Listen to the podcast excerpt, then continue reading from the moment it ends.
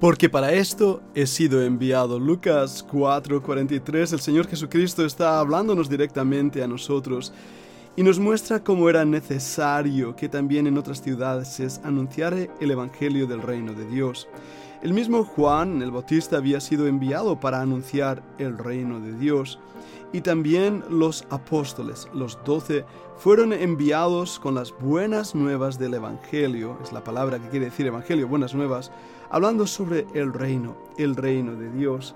En ese aspecto, el Señor muestra también de una manera directa a nosotros que cada uno de los que profesamos haber creído en ese Evangelio, hemos sido enviados, enviados a predicar. Y vamos a intentar eh, discernir lo que esto significa, porque muchas veces este privilegio de ser enviado se convierte en una carga al no entender lo que significa ser enviado, por quién hemos sido enviados y para qué hemos sido enviados. Vamos a hablar de ello.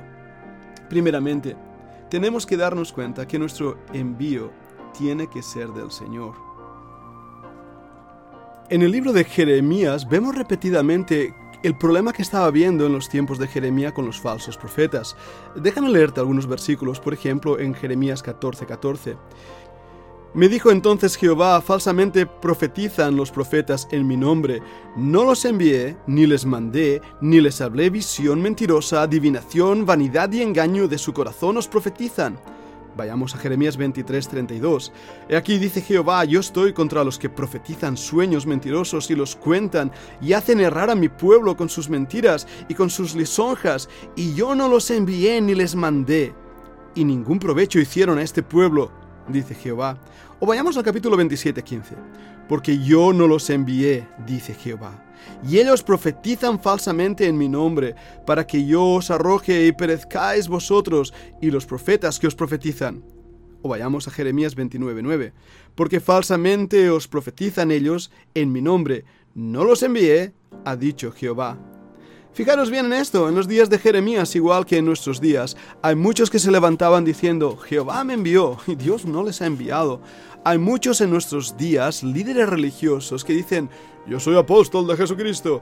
Y lo que son son farsantes que están predicando un falso evangelio, un falso Cristo, y están siendo enviados por el mismísimo diablo. Tenemos que discernir esto, porque si no discernimos esto, rápidamente vamos a ser engañados, vamos a ser arrastrados por los falsos profetas y va a ser en detrimento nuestro.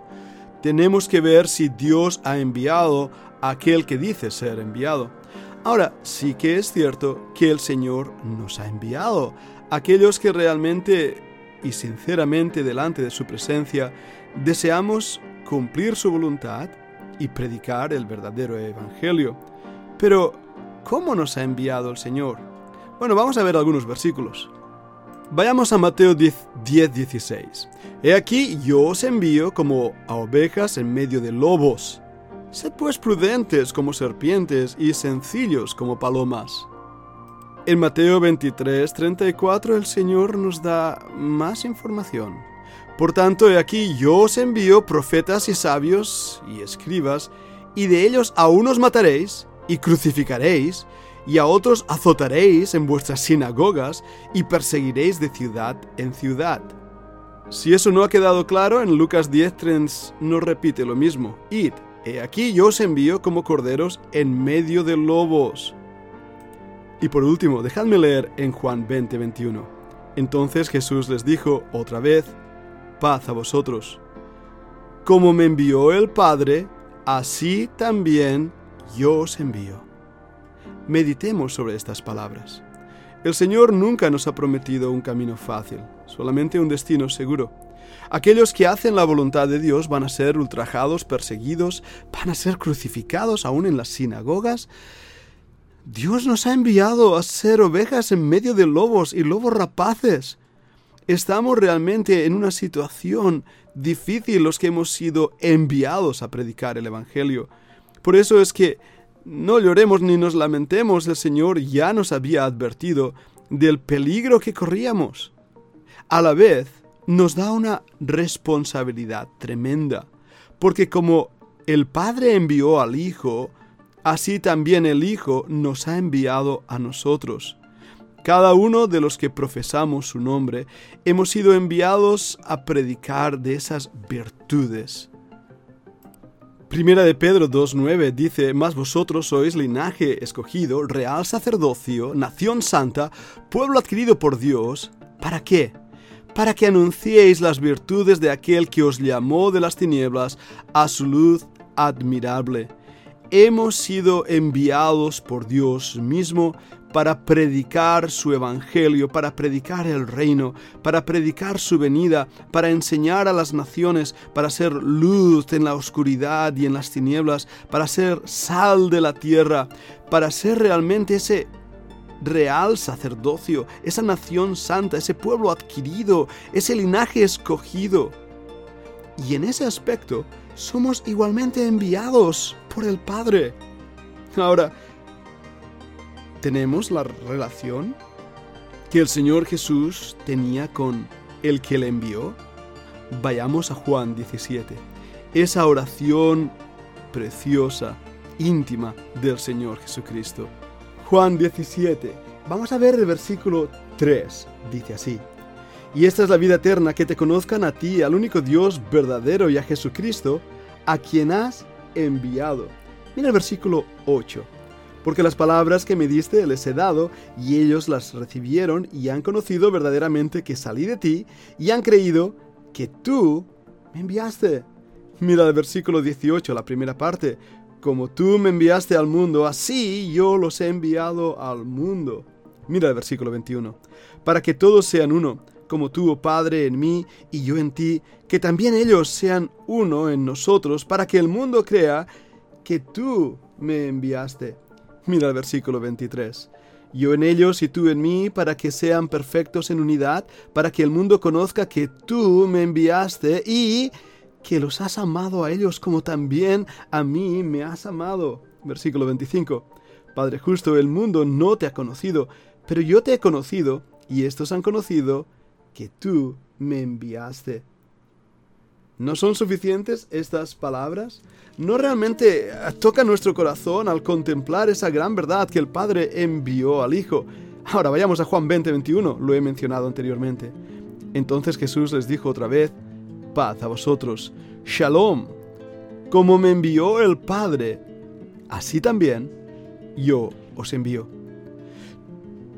Y habiendo dicho esto, sopló y les dijo, recibid el Espíritu Santo. Dios, Dios envió a su Hijo al mundo para redimir al mundo. Su Hijo nos envió a su Santo Espíritu para que habite en nosotros. Y ahora el Padre y el Hijo, a través del poder del Espíritu Santo que nos ha sido dado, nos envía al mundo para proclamar las buenas nuevas de salvación y no nos envía con las manos vacías, nos envía con tres poderes. El poder del Espíritu Santo, Recibiréis poder cuando haya venido sobre vosotros el Espíritu Santo. Nos dice el libro de Hechos, ¿verdad? Capítulo 1 y versículo 8. ¿Y qué más nos dice?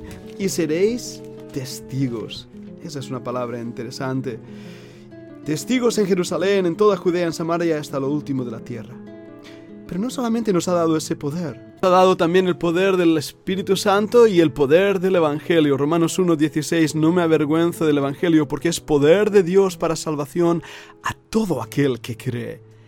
Y hay otro poder que está a nuestra disposición, la oración. Porque la oración del justo obrando eficazmente puede mucho. Así pues, nuestras herramientas, nuestras armas para el combate, nos han sido dadas para que seamos más que vencedores por medio de aquel que nos amó. Y nosotros, así, de esta manera, debemos servir al Señor sabiendo que a pesar de las dificultades, de las inconvenientes, de las luchas, hemos sido enviados con una honrosa misión a proclamar las buenas nuevas de salvación, las noticias de que el Señor Jesucristo vino a este mundo enviado por el Padre para morir en la cruz del Calvario.